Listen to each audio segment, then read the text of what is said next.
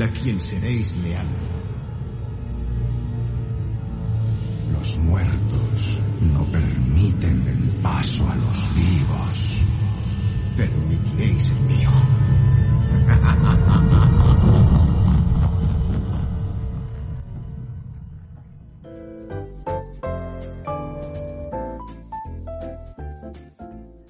Se vistieron una vez como guerreros de Odín y poco a poco fueron tomando la forma de todos los diferentes guerreros posibles a lo largo de la historia. A veces viajan en barco, a veces viajan por los cielos, a veces van andando, pero son siempre psicopompos.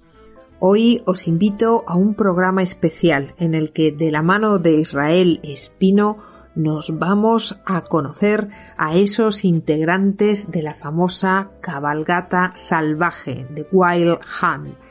Esa cabalgata ha sido utilizada en innumerables películas, en una larga lista de películas, de historias, de videojuegos. En cada una de ellas ha ido tomando diferentes formas, diferentes maneras de expresarse, pero en el fondo todas tienen la misma alma, el mismo espíritu. A veces me preguntáis de dónde sacan los guionistas sus ideas, pues hoy vais a descubrir lo importante que es la documentación para todo buen guionista que se precie. Para hablar de este tema tan magnífico he traído a una de las mejores especialistas que conozco, Israel Espino, una periodista especializada en cosas del más allá, como a ella le gusta definirse, una mujer que se mueve entre dioses y monstruos. Quedaros conmigo porque hoy sí vais a disfrutar.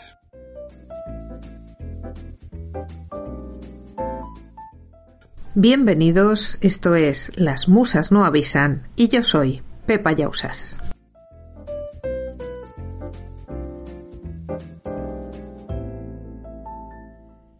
Saludos desde el otro lado de la playa Israel. Estoy muy contenta de que estés aquí. Gracias por venir. Encantadísima de estar contigo, Pepa. Qué ilusión. ¿Cómo llevas la cuarentena? Pues mira, la encerrona bien, porque yo soy eh, ratoncillo de biblioteca y de normal, normalmente ya estoy encerrada. Me gusta estar eh, en el despacho metida. Tengo un, un ventanal que por lo menos ahí sí que veo las montañas y veo veo un poco la naturaleza, eh, pero, pero me gusta estar aquí metida porque me gusta mucho pues investigar, leer, escribir. Y entonces la verdad que para mí no tiene, no tiene, no me está suponiendo ningún, ningún esfuerzo. Más allá de que, hombre, como a todos, de vez en cuando pues te apetecería darte, a dar una vuelta para airearte o dar un paseo porque estoy engordando como no, no, sabes cómo, pero, pero bien, pero aparte de eso, aparte de eso, la verdad que no me puedo quejar que hay gente que lo está pasando mucho peor, sí. Ahí estamos todos. Lo de engordar va, a ser realmente dramático. Pero también es verdad, yo lo digo siempre, mucho hablar con esto de, de, estar aislado y de estar encerrado. Y yo lo digo todo el tiempo, que durante todo el año hay muchísimas más personas de las que imaginamos que viven aisladas porque son ancianos, porque no se acuerda de ellos ni el gato, porque están en cárceles, porque tienen una enfermedad, por circunstancias, porque son inmigrantes que aunque puedan salir a la calle están en un país extraño y no nos acordamos de ellos nunca. Y esta puede ser una experiencia interesante. Pero bueno, no nos pongamos dramáticos, que no es, no es la cuestión y además no es ni tu circunstancia ni la mía, que estamos acostumbradas las dos a trabajar en casa y, y que en el fondo estamos la mar de bien. Pues tú te estarás preguntando para qué te llamaba yo, para qué te molestaba en medio de, de tu encierro y tu escritura personal, pues verás.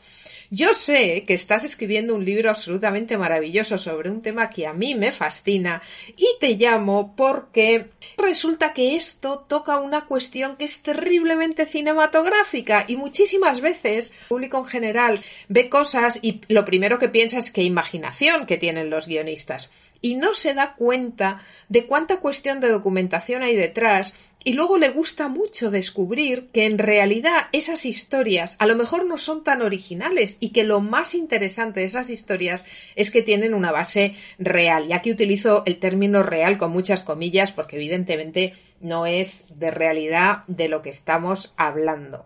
Para los oyentes que no la conozcáis, Israel, además de ser periodista, ella le gusta definirse como una contadora de historias, que a mí es una cosa que me fascina. Y además tiene un negociaco fantástico enseñando Mérida, ¿no es así? Pues sí, tengo una empresa de, mm, uh, una empresa turística que se dedica a hacer rutas, paseos guiados de leyendas nocturnas por la noche, en las que bueno vamos desvelando todo este tipo de, leyendas, de mitos que rodean la ciudad.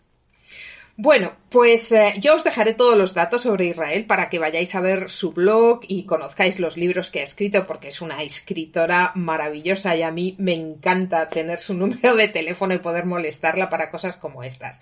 Porque yo quiero que nos cuentes de dónde salen todas esas cosas que todos los oyentes vais a conocer, porque están en Juegos de Tronos, por ejemplo, el famoso Juego de Tronos, los caminantes blancos del Juego de Tronos, sí, son una invención fantástica, pero tienen un fundamento del que hoy Israel nos va a hablar. Es el mismo fundamento que tiene la famosa batalla de Pelennor en el Rey de, en el Señor de los Anillos, el Rey de los Muertos, cuando Aragorn va a buscar ya como Rey de Isildur, en el que se ha convertido Aragorn va a buscar ese ejército de muertos que está allí a las pies, a los pies de las montañas blancas, en las lejanas tierras del Sagrario. Bueno, pues este ejército de muertos, hoy Israel también nos va a contar donde se inspira Tolkien, que es un grandísimo conocedor de la mitología nórdica. Pero además, además, yo esto a lo mejor, a lo mejor esto tú no lo conoces, Israel, pero existe un videojuego que se llama The Witcher, que está basado también en unas novelas, inmensamente popular, uno de los videojuegos que más millones de vídeos ha vendido en este momento en el mundo, The Witcher, donde también nos vamos a encontrar a unos personajes pues terriblemente curiosos. Este Gerald de Rivia, que es el protagonista de, de este Witcher, donde también nos vamos a encontrar con este preciso nombre que es por el que hoy te pregunto que tú estarás diciendo ya, pero todo esto que ¿Te está gustando este episodio? Hazte fan desde el botón Apoyar del podcast de Nivos. Elige tu aportación y podrás escuchar este y el resto de sus episodios extra. Además, ayudarás a su productor a seguir creando contenido con la misma pasión y dedicación.